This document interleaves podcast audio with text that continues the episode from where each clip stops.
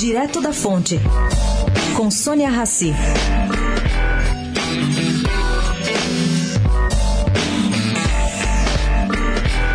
Definido no Congresso o fundo eleitoral de 1,7 bilhão de reais, o TSR corre para baixar as resoluções a respeito.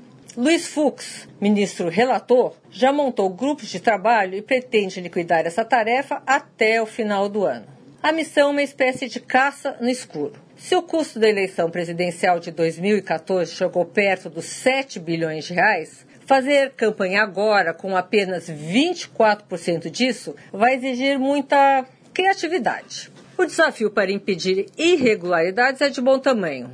A lista de malfeitos em 2016, segundo o ministro Tarcísio Vieira, tem coisas como 45 mil doadores inscritos no Bolsa Família, 300 doações de mortos. E no total, quase 40% dos doadores físicos estão irregulares. É gente que não deu informação tributária. Sônia Raci, direto da fonte, para a Rádio Eldorado.